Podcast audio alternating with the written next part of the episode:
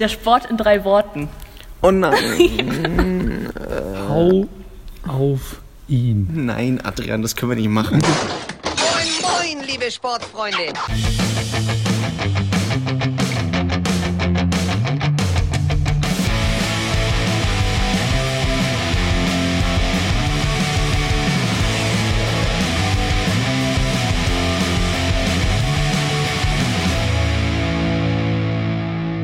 Hallo und herzlich willkommen bei Ohrenmus, dem Podcast des Magazins des unpopulären Sports. Ich bin Paul. Und ich bin Hanna. Und unsere Sportart des Monats Oktober und das Thema der heutigen Folge ist Einradhockey. Das ist schon unsere zweite an Hockey angelehnte Sportart ähm, nach Unterwasserhockey. Und auch dieses Mal waren wir wieder bei einem Training dabei. Aber bevor wir davon berichten, wie sich unsere Moose-Reporterinnen auf die Nase gelegt haben, sind hier fünf Fragen, die man gestellt haben. Moose. Was sind die wichtigsten Regeln? Ich glaube, am entscheidendsten ist tatsächlich, wie es in allen Sport gilt, fair miteinander umzugehen und zu spielen. Also wir haben einen körperlosen Sport und dementsprechend sollte man sich auch verhalten. dass man nur den Tennisball spielen darf, wenn man auch auf dem Einrad sitzt. Ein Tor darf nur erzielt werden, wenn man sich auf der gegnerischen Hälfte befindet. Welche Voraussetzungen braucht man? Also man muss auf jeden Fall Einrad fahren können, eine Menge Spaß mitbringen und am besten ist auch halt eigentlich immer ein bisschen Ehrgeiz tatsächlich. Was sind die meistgehörten Fragen oder Klischees bei Berichterstattungen? Ob es schwer ist, Einrad zu fahren, beziehungsweise ob es eben schwer ist, äh, zu schießen währenddessen, das ist ja nochmal was anderes tatsächlich. Wie lange man braucht, um es zu lernen. dass Einradhockey nur von Zirkusartisten gespielt wird. Frage, ob man sich ein ganzes Rad nicht leisten konnte oder ob man ein Rad verloren hat oder sowas. Was macht diesen Sport so besonders?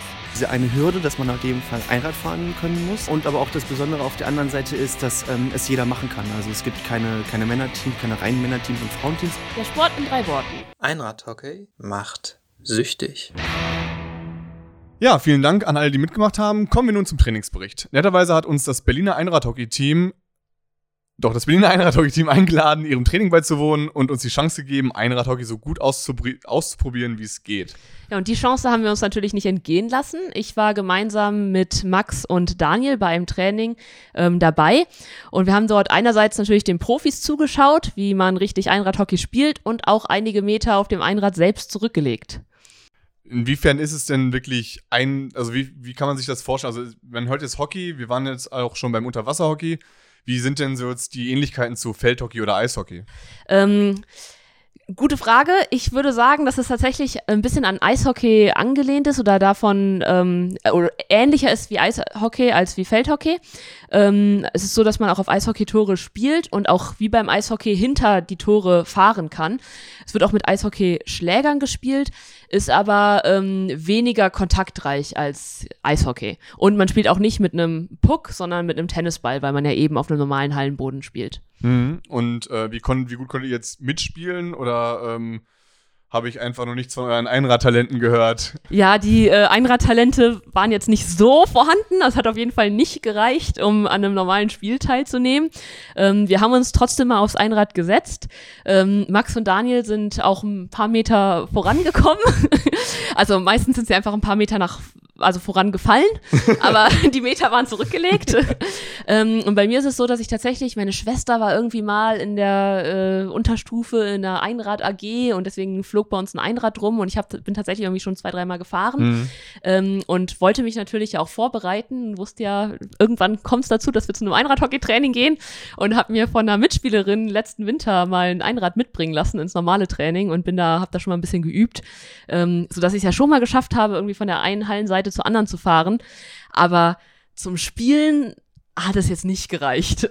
Und wie hat sich äh, unser Allrounder-Talent Max so geschlagen? ähm, ich, ja, nicht. Waren da jetzt so also- die Schranken so? Schon ein bisschen. Also der kann Bewegungsabläufe und sowas immer sofort, aber ich weiß nicht, ob da Geschicklichkeit genauso präsent ist, Ja. wie halt dieses, äh, ja, diese Beweg Bewegungsabläufe, die er sonst halt immer, und das Spielverständnis, was er sonst halt immer an den Tag legt. Und Geschicklichkeit ist wirklich das, was hier dann auch gefragt ist, aufgrund des. ja, irgendwie gleich, ja, du musst halt irgendwie Gleichgewicht und Koordination haben und also erstmal da oben zu bleiben und halt Mhm. nicht runterzufallen. Ich glaube, das äh, dauert schon ein bisschen. Und was war so das, das, das Schwierigste, außer jetzt oben zu bleiben?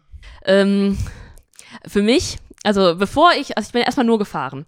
Und das, da war das Schwierigste, Kurven zu fahren. Ich bin immer geradeaus gefahren, dann bin ich gegen die Wand gefahren, habe mich an der Wand festgehalten, mich gedreht und dann bin ich wieder geradeaus gefahren. Also, also wie, Ähm. wie, wie so ein, wie so ein äh, automatisierter Staubsauger. Ja, genau. Genau. Genau so sah das aus. Ja, und dann dachte ich dann irgendwann, habe ich auch mal eine Kurve hingekriegt und dachte so, boah, jetzt habe ich's drauf. Und dann wurde mir ein Schläger in die Hand gedrückt. Und dann war es auf einmal schon ganz anders, weil man also ein Ungleichgewicht da reinkriegt, wenn man diesen Schläger halt irgendwie hat. Und dann gab es noch einen Ball. Und dann habe ich versucht, mit dem Schläger den Ball zu führen. War da nicht so gut drin, dachte so, ja, ist kein Problem, ich fahre jetzt einfach den Ball hinterher. Hab's ja aber nicht geschafft, eine Kurve zu fahren und deswegen bin ich immer in eine Richtung gefahren, der Ball in eine andere. Ich musste gegen die nächste Wand fahren, mich wieder drehen, um wieder zum Ball zu kommen. Ja. also meinst, meinst du, es reicht, wenn man jetzt nur Einrad fahren kann? Oder meinst du, da ist dann noch ein sehr weiter Weg zu gehen? Ähm, ich glaube, dass die Schwierigkeit beim Einradhockey ist, dass man zwei Sportgeräte hat, die man wirklich gut beherrschen können muss. Ähm, einerseits das Einrad, ohne das geht gar nichts. Also Mhm. ich glaube, man muss auch äh, tatsächlich schon, um wirklich spielen zu können, muss man das auch wirklich gut beherrschen. Also reicht es nicht nur geradeaus zu fahren und vielleicht eine Kurve zu nehmen, so, sondern als wir dann den Profis zugeschaut haben, die haben sich dann auch gedreht oder sind gehüpft oder sind so gependelt, halt immer so ein bisschen vor und zurück, vor und zurück, sodass sie im Prinzip an der Stelle stehen Ja. konnten. Und dann kommt ja irgendwann noch so ein bisschen Körperkontakt dazu, ja, dann kommt ein Zweikampf. Also du versuchst ja dann mit jemandem um den Ball zu kämpfen und dann noch oben zu bleiben und also ist schon hart. Ja, und dann halt aber auch gleichzeitig noch mit dem Schläger den Ball zu führen. Hm. Also ich habe gemerkt, ich ha- hatte dann mal einen Ball vor mir liegen, einen Schläger in der Hand, ich war auf dem Einrad und in dem Moment, in dem ich ausgeholt habe, ist natürlich mein Gleichgewicht so aus dem Ruder geraten, dass ich natürlich, also ich habe den Ball noch irgendwie getroffen, aber lag nach jedem Schuss, den ich versucht habe abzugeben, lag ich danach halt auf dem Boden. Naja, gut. Also man kann ja auch nicht so viel erwarten. Ja, ich übe noch. ja, was wir aber nicht mehr üben müssen, das ist unsere nächste Rubrik, nämlich die Fake News mit mir. You are fake news. Go ahead. Willkommen, ich durfte jetzt noch mal ran, weil sich irgendein anderer Typ immer noch in der Sonne fläzt. Und deswegen darf meine Wenigkeit die Fakten oder auch Lügen jetzt vortragen. Behauptung Nummer 1. Beim Einradhockey darf man den Ball mit der Hand abwehren, wenn er durch die Luft fliegt. Behauptung 2. Einradhockey ist in Island Nationalsport. Dort gibt es sogar eine Profiliga. Behauptung Nummer 3. Wer während eines Spiels vom Einrad fällt oder absteigt, muss zwei Minuten in der Penalty-Box verbringen und darf erst danach wieder am Spielgeschehen teilnehmen. Ihr könnt jetzt schon mal überlegen und am Ende lösen wir das alles mit unserem Gast auf und hört dann am Ende des Podcasts die Antwort. Und genau dieser Gast sitzt jetzt nämlich bei uns. Er spielt seit sieben Jahren Einradhockey ähm, und ist unter anderem im deutschen, in der deutschen Einradhockey-Liga im Ausschuss. Aktuell spielt er beim Berliner Einradhockey-Team. Wir freuen uns, dass er hier ist. Hallo Philipp. Hi, hi zusammen. Dann sag doch mal, wie haben wir uns so angestellt beim Training? Also ich glaube, so wie du es bis jetzt zusammengefasst hast, klang das tatsächlich sehr gut. Und ich muss sagen, fürs erste Mal trainieren überhaupt auch wirklich sehr weit schon. Also sich überhaupt zu trauen, beim ersten Mal Training schon einen Schläger in die Hand zu nehmen, da gehört schon was dazu. Und auch es einfach mal auszuprobieren ist so eine Sache, die man auf jeden Fall erstmal machen muss. Und dementsprechend, natürlich, du hattest die, du konntest schon ein bisschen Einrad fahren, du hattest den Vorteil, aber auch die anderen haben sich erstmal richtig gut geschlagen. Dementsprechend, wenn sie dranbleiben, könnt ihr kommen. Okay, ich merke schon, hier wird Werbung gemacht für klar. den Sport. ähm, was glaubst du denn, was, wie populär Einradhockey ist? Was glaubst du, was der Moose-Score ist? Also vielleicht nochmal zur Referenz. Fußball hat einen Moose-Score von 100 und Unterwasserschach von 7. Ja, also so, so, so ein Vergleich zum Fußball ist natürlich immer schwierig herzustellen. Ich habe natürlich vorher mal in die Liste reingeguckt, wo wir so einpendeln können. Und ich glaube, so in der Nähe von Quidditch, ich habe mich auf 34 habe ich mich eingestellt. Okay, das ist gar nicht äh, so schlecht. Es liegt tatsächlich ein bisschen drunter. Wir liegt bei 27. Oh, ja. Ähm, ich glaube, der Grund, warum es ein bisschen drunter liegt als Quidditch, ist äh, tatsächlich sind so die Google-Treffer. Mhm. Also da hat Einradhockey einfach echt Ja, richtig wenig. Dafür gibt's den Sport ja schon relativ äh, lange Ja, und stimmt, ist ja. gar nicht so viel kleiner als Quidditch tatsächlich in Deutschland. Wie lange gibt es den Sport schon?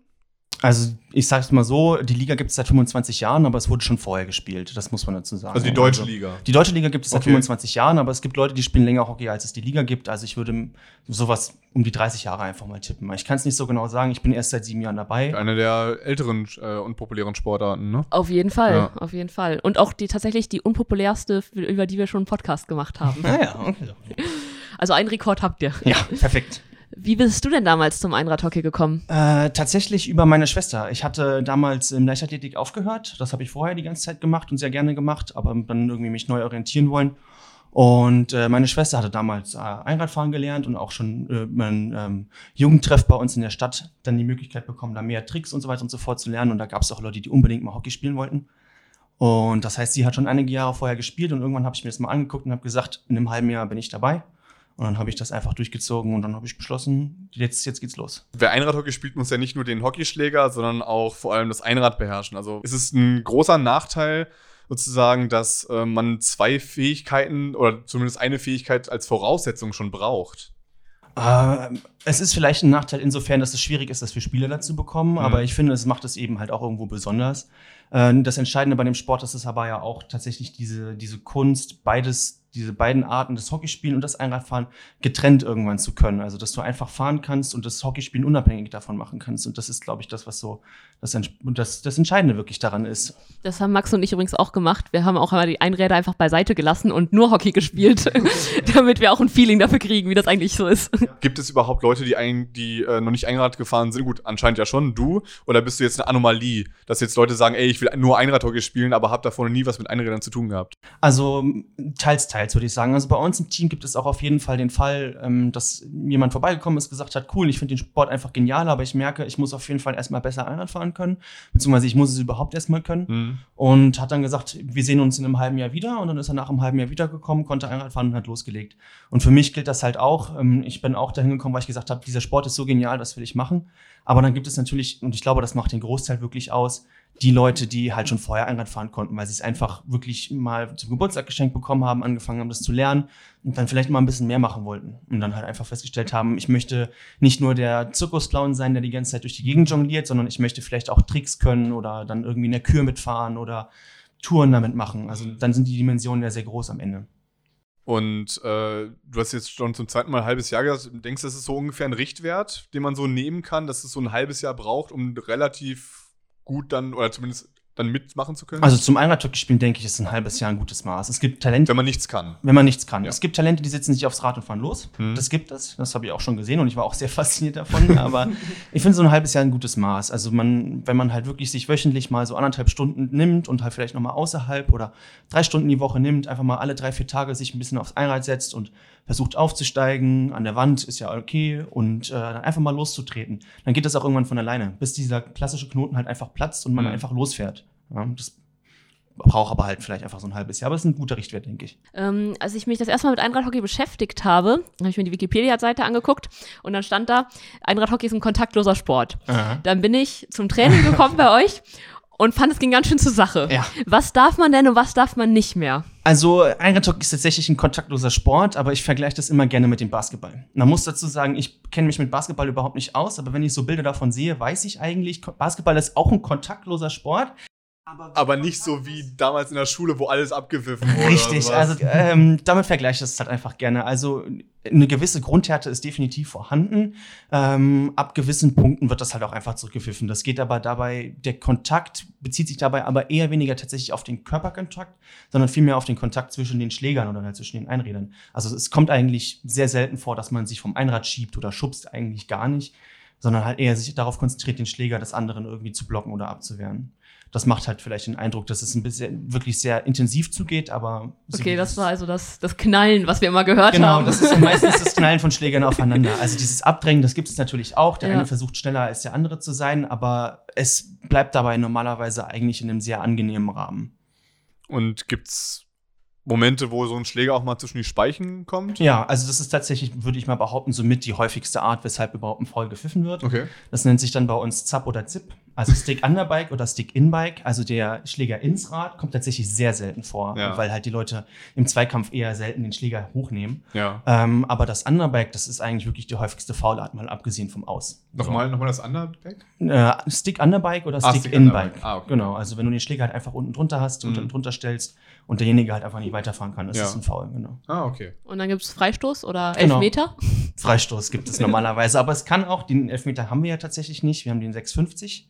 Ähm, den kann es dann geben, wenn halt eine entscheidende oder eine Torsituation, definitive Torchance unter, verhindert wurde. Deswegen.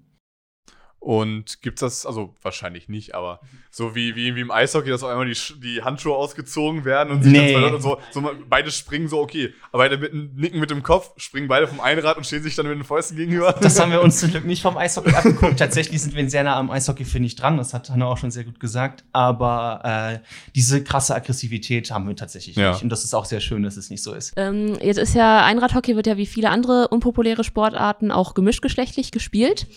Ähm, glaubst du, dass der Leistungsunterschied im Einradhockey ähm, größer oder kleiner ist zwischen den Geschlechtern als bei anderen Sportarten? Also der Vergleich zu anderen Sportarten fällt mir jetzt tatsächlich schwer, aber ich kann auf jeden Fall sagen, dass der Unterschied schon stark ist. Also wenn ich jetzt darüber nachdenke, es, wir haben ja wirklich eine sehr große Liga mit sehr vielen Mannschaften. Und wenn man viel im, im niedrigeren Niveau unterwegs ist, dann trifft man sehr, sehr viele Frauen und Mädchen, die dort einfach spielen. Und je höher man wirklich ins Niveau kommt, desto eher trifft man eigentlich auf Männer und Jungs. Das muss man ganz klar dazu sagen. Also ich spiele auf einem sehr hohen Niveau tatsächlich. Und da sind 95 oder 95 Prozent der, ähm, der Leute, die auf das Turnier dann einfach kommen, sind dann einfach Männer. Das ist so. Also das wird wahrscheinlich auch mit der Körperlichkeit dann am Ende irgendwo zusammenhängen. Und ähm, aber das, da kann man halt eigentlich nicht viel gegen machen, würde ich mal sagen. Aber es hält offensichtlich niemanden davon ab, ähm, Einradhockey zu spielen, egal wie das Geschlecht ist, da wir tatsächlich sehr ausgeglichen sind. Aber es gibt eben diesen Niveauunterschied. Krass, da hätte ich gar nicht mit gerechnet, weil ich so dachte, ähm, es geht ja viel um Geschicklichkeit. Also ich kann ja, ich muss ja Einrad fahren können und das kann ja jeder gleich gut oder Richtig, Also ja. ist eine individuelle Voraussetzung. Und ich hätte gedacht, dass so die Körperlichkeit gar nicht so eine große Rolle spielt, aber dann wahrscheinlich eben einfach auf höherem Niveau, wenn man die Grundlagen Aber hat wahrscheinlich schon. alle fahren können, so nach dem Motto, dann Ja, ist ja. das, dann ist dieser, dieser Geschicklichkeitsaspekt ist eigentlich. ist dann weg, ne? Genau, Ja. der ist ab irgendeinem Punkt einfach raus. Das Ja. muss man, das ist so. Also deswegen. Vielleicht gehört es dann auch irgendwie dazu, das ist jetzt einfach mal so in den Raum gestellt, dass dann halt ähm, eher eine größere Schusskraft dahinter ist, äh, man sich nicht so leicht umwerfen lässt, weil Männer dann halt doch irgendwie trotzdem mal die 10 oder 20 Zentimeter größer sind und es ein bisschen mehr Kraft braucht, dass man den umgeworfen hat oder sowas. Das, da spielen, glaube ich, mehrere Faktoren einfach rein. Ähm, und ihr trainiert natürlich auch nicht nur, sondern absolviert auch Spiele. Wie ist denn so die Liga oder das Spielsystem in Deutschland so aufgebaut? Also das Spielsystem funktioniert tatsächlich so, dass wir ähm, nicht dieses klassische jeder gegen jeden System haben, wie man es aus dem Fußball oder Ja. sowas kennt, sondern wir treffen uns tatsächlich zu Turnieren. Jede Mannschaft hat die Möglichkeit, ein Turnier auszurichten. Und auf diesem Turnier wird dann für gewöhnlich jeder jeden, gegen jeden tatsächlich spielen. Und am Ende setzt sich halt einfach eine Mannschaft als beste Mannschaft durch, die halt einfach jedes Spiel oder sowas gewonnen hat. Und dann gewinnt man über ein solches Turnier Ligapunkte. Und diese Ligapunkte Ah, okay. sind dann tatsächlich ausschlaggebend für das schlussendliche, für die schlussendliche Tabelle. Und das heißt, je mehr auf, also je höher du im, im Platz stehst oder je besser du im Platz bist, desto mehr Wertigkeiten oder Ligapunkte bringst du einfach schon selbst mit. Und dann addieren sich halt Punkte in irgendeiner Art und Weise so zusammen, also ist jetzt ein bisschen kurz gefasst, aber die addieren sich halt so zusammen, dass du auf einem Turnier eine gewisse Anzahl an Punkten sammelst und dadurch halt im Ranking aufsteigst. Und das heißt, also, also gibt es jedes Jahr ungefähr die gleiche Anzahl an Turnieren oder ist das wirklich sehr schwankend? Äh, also es pendelt, hat sich in letzter Zeit tatsächlich sehr stark eingependelt. Also mit steigender Anzahl von Mannschaften steigen natürlich auch die Turniere. Ich glaube, das ist selbstverständlich. Aber in letzter Zeit haben wir uns sehr stark eingependelt. Also das, wir sind jetzt, glaube ich, so bei 70 Turnieren immer so, die im Jahr stattfinden. Also während der Saison stattfinden, also von Februar bis Oktober. Wie viele? 70. 70 Turniere. 70 Turniere. Nur genau. in Deutschland. Ja, ja, genau. Also ja jedes Wochenende mehr als eins. Ja, wenn man so möchte. Also wir haben tatsächlich, es gibt, das ist ganz lustig zu sehen, weil ja jede Mannschaft tatsächlich selbst Turniere ausrichten kann, wenn sie möchte. Dann gibt es dann immer diese Wochenenden, die offensichtlich bei jedem Termin, Terminkalender sehr gut passen. Und dann gibt es wirklich manchmal solche super Wochenenden, wo dann acht oder neun Turniere am, äh, am Wochenende stattfinden. Aber wie viele Teams gibt's denn? Also die müssen ja, da müssen ja auch Teams hinfahren zu den Und wir reden Turnieren. von 84 Mannschaften. Krass. Also Wirklich? oder- 84? Oder, also Die es zum gibt? Höchstzeitpunkt waren wir mal bei 84. Ich glaube, jetzt sind wir auch durch die Corona-Situation bei ungefähr Mitte 70 angekommen. Wow. Und wie viele sind davon in Berlin? Eine. Wie, wie immer, die Hauptstadt ist nicht die Hauptstadt Eine. des unpopulären Sports. Ah, und wo sind so die meisten? Und die meisten findet man tatsächlich im, ähm, Ruhrgebiet oder eben äh, im Rhein-Main-Gebiet. Ja. Also da, da, ist es, da kommt auch der deutsche Meister aus der Ecke. Dementsprechend, da findet man die meisten Mannschaften. Wahrscheinlich so ein bisschen auch diese, wie, wie beim, beim Quidditch, also selbst auch beim Profifußball. Du hast einfach diese ganzen größeren Städte, die auf einem Fleck irgendwie und äh, hast da mehr oder weniger ein S-Bahn-System zwischen Dortmund, Essen, Bochum und Ja, so so, weiter. so ungefähr. Also diese, diese Verbindung von zwei Stunden zwischen Düsseldorf und ich sag mal Frankfurt, die sind für keine Mannschaft inzwischen mehr ein Hindernis. Und gab es denn mehr, mehr Mannschaften in Berlin? Also die, die Berliner Mannschaft, in der ich jetzt spiele, die hatte früher mal eine zweite Mannschaft, aber durch Schwund von Spielerinnen und Spielern einfach aus Altersgründen oder weil man dann doch irgendwie weggezogen ist oder sich an was anderes machen wollte, ähm, Mhm. sind wir auf eine Mannschaft eingeschrumpft sozusagen. Ja. Wie du schon sagst, das das äh, alljährliche oder das, das allgegenwärtige Berlin-Problem, dass es hier einfach zu viel zu tun gibt. Ja, das dass ist tatsächlich Leute ganz zu viel lustig. wegziehen und zuziehen und den ganzen Kram. Ja, ja, das ist, also man, man glaubt es kaum, weil in Berlin wohnen halt einfach eine Masse Menschen. Ja. Ja. Aber das heißt noch lange leider, also leider noch lange nicht, dass es auch viele Leute gibt, die sich eben für diesen einen Sport interessieren. Außer im Jugger haben wir das bisher, glaube ich, echt in jedem Sport gehört, dass Ja. Berlin nicht so gut läuft wie andere Städte. Ähm, und sonst so international gibt es auch so Europapokale oder sowas. Also Pokale gibt es in dem Sinne tatsächlich nicht. Also wieder nur- wir reden nur nur von. Europa- und Weltmeisterschaften Ja. tatsächlich. Aber was wir haben als deutsche Liga ist, dass wir ausländische Mannschaften tatsächlich aufnehmen. Also Ah, da wir als deutsche Liga tatsächlich ziemlich einzigartig sind in der Form, also jetzt hier im europäischen Raum auf jeden Fall, so weiß ich das auch, ähm, gibt es eigentlich keine andere Liga als unsere. Mhm. Und dementsprechend nehmen wir halt auch teilweise Mannschaften, vor allen Dingen aus Tschechien haben wir, haben wir zwei oder drei Mannschaften dabei. Wir hatten auch mal Mannschaften aus Dänemark oder aus den Niederlanden. Hm. Aus, ähm, wir hatten auch mal eine Mannschaft aus Großbritannien tatsächlich dabei. Ah ja. Genau. Ja, cool. Ähm, ja, genau, kommen wir auch gleich mal auf das Thema WM zu sprechen. Es ist, ähm, haben uns ja ein bisschen informiert, beziehungsweise ich habe das dann, ich habe das irgendwann mal bei einem Gespräch mit einer gemeinsamen Freundin von uns, habe ich das mal mitbekommen. Äh, das ist ja diese Unicorn. Genau, alle Unicorn. vier, alle zwei Ja, Jahre. alle zwei Jahre. Und äh, da ist es sozusagen nur eine von vielen Disziplinen. Richtig, also die Unicon ist halt einfach wirklich die Unicycling Convention. Ja. Also da kommen dann halt einfach wirklich eine Menge Einradfahrer zusammen und ähm, leben einfach ihren Sport aus. Und dann machen sie halt ganz, ganz viele unterschiedliche Sportarten. Also neben Hockey findet man da auch Basketball. Man findet auch. Es gibt Einradbasketball. es gibt Einradbasketball. man, findet, man findet Hannah? Man, man findet aber tatsächlich auch andere Sachen, halt einfach diese, diese, den Trials nennt sich das, wenn man, ich glaube, jetzt gefährliches Halbwissen, wenn man viel mit Tricks macht, dann gibt es Freestyle, es gibt Küren, es gibt äh, Mountain Unicycling, also Muni-Fahren, dass man halt einfach Berge hoch und runter fährt oder quer durchs Land. Also das ist einfach eine große Community, die da einfach zusammenkommt und ihren Sport lebt. Noch Marathons oder so und Halbmarathon und so. Also es Kram. gibt auch Road Races gibt es auch, dass du halt wirklich dann Marathon fährst, 10 Kilometer fährst und sowas, genau. Ja, ich, und ich habe mal gehört, ich weiß nicht mehr genau, wie hoch es war, aber es gab irgendwie, es gibt auch Hochsprung. Ja. Und weißt du denn ungefähr, wie der Rekord gerade ist oder ungefähr? Weil ich, als ich das gehört habe, dachte ich nur so, nein. Ich meine, das kann nicht sein. Bei den Weltrekorden wird ja immer unterschieden zwischen Männern und Frauen. Äh, der Rekord bei Männern liegt so absurd hoch, dass ich auch gedacht habe, das ist eigentlich nicht möglich. Er liegt auf jeden Fall über der 1,20 Meter Marke. Also ich glaube, wir reden wirklich so von 1,40, glaube ich. Hm. Also das heißt ja wirklich, du springst auf der einen Seite hoch, hebst das Einrad über die Stange und musst auf der anderen Seite wieder aufkommen. Ach wie, du musst dann auch noch auf dem Einrad Ja, ja. sitzen? Genau. Du musst auf der anderen Seite auch wieder aufkommen. Aber die Kunst ist es dann halt, dass du nicht die ganze Zeit auf deinem Einrad sitzen bleibst, sondern halt wirklich vom Sattel absteigst und halt nur quasi selbst drüber springst und dein Einrad mitnimmst. So. Ah, okay, das heißt, du hebst dein Einrad dann so hoch. Genau, also du, du gehst quasi mit deinem Hintern bis aufs Rad runter und ziehst halt einfach das Rad bis zu dir hoch und kommst auf der anderen Seite wieder runter.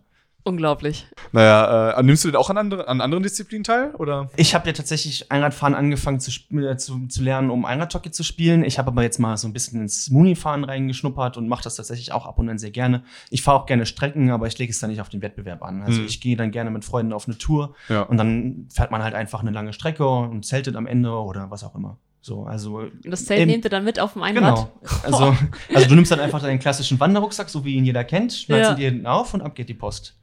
Also im Wettbewerb mache ich tatsächlich nur Einradhockey, aber so alles andere mal ein bisschen ausprobieren. Hm. So, also bei, bei Weitsprung und Hochsprung bin ich auf jeden Fall raus. Ähm, aber so die Strecke fahre ich schon gerne. Ja.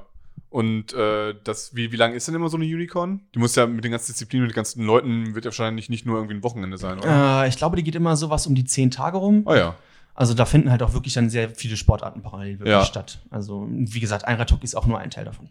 Und genau, und wenn du jetzt sagst, Einradhockey ist jetzt nur ein Teil davon, wird es denn so trotzdem als, also gerade vielleicht in Deutschland gerade ja, aber so allgemein wird es als richtige Sportart angesehen oder doch nur als eine Disziplin unter, unter diesem großen Einradfahren-Schirm? Es ist ein bisschen schwierig zu differenzieren. Ich natürlich als Einradhockey-Spieler würde sagen, wir sind komplett losgelöst vom anderen Einradfahren, aber ich glaube, das liegt jeder von seiner Sportart so. Aber wir sind halt einfach eine große Zahl an Spielern, das muss man dazu sagen.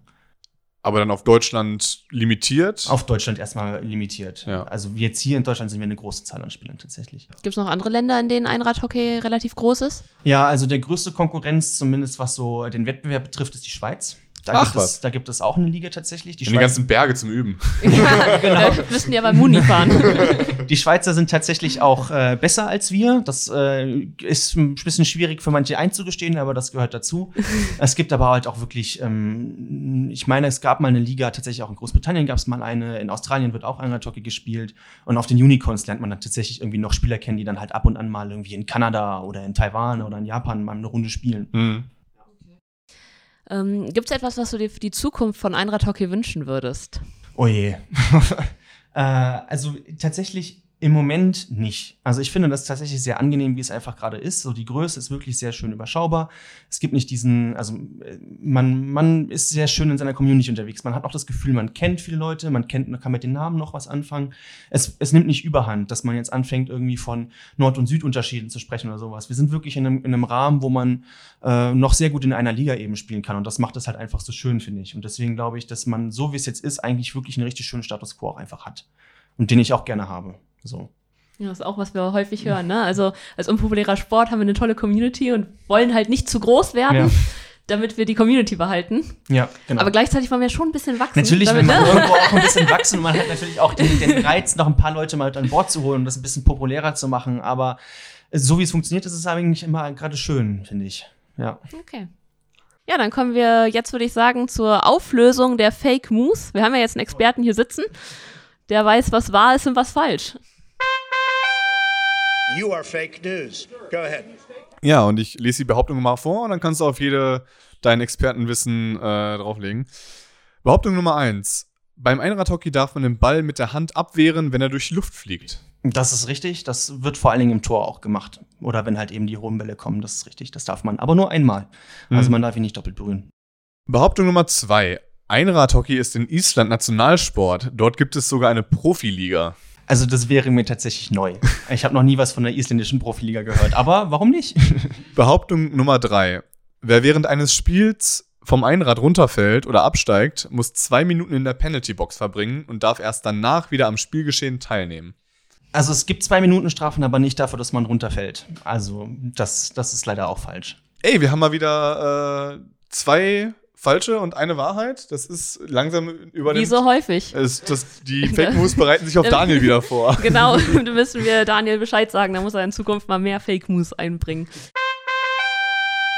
Möchtest du denn noch für dein Team vielleicht ein bisschen Werbung machen? Ja, für, für mein Team sehr gerne. Wir suchen immer sehr aufmerksam nach Spielern. Wir sind immer glücklich, wenn jemand vorbeikommt. Das heißt natürlich auch, man muss nicht fest mitspielen. Wir freuen uns auch über Leute, die einfach zu Gast kommen und sich das angucken. Wir treffen uns immer donnerstags äh, von 20 bis 21.30 Uhr. Die Adresse ist ein bisschen kompliziert. Deswegen kann man sich einfach bei uns melden. Beim FSG Lilienthal ist das. Einfach googeln, dann findet man das ganz schnell. Und da findet man auch die Adresse für die, für die Halle. Vielen, vielen Dank an dich, dass du heute hier warst Ja. Äh, und äh, deinen Sport vorgestellt hast. Und danke natürlich auch an die Zuhörer. Folgt uns auf Instagram, folgt uns auf Facebook, da kriegt ihr immer die neuesten Sachen. Auf unserer Seite moosmagazin.de sind alle unsere Artikel zu finden, auch die Moose-Skala, äh, um zu wissen, wie unpopulär doch die ganzen Sportarten sind, die wir hier vorstellen. Und äh, danke, Hanna, auch an dich. Und wir sehen uns dann, ja, oder hören uns dann nächsten Monat wieder. Tschüss. Tschüss. Ciao, ciao.